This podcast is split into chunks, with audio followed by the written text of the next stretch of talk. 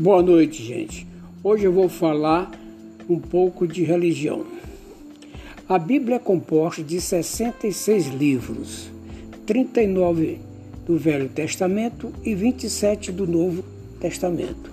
O profeta mais citado na Bíblia é Elias.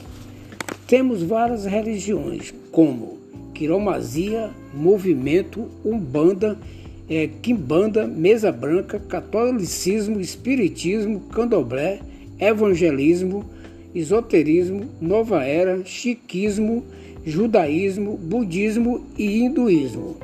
Quiromazia é o ato de ler a linha das mãos, que determina as mudanças da própria vida é o indivíduo.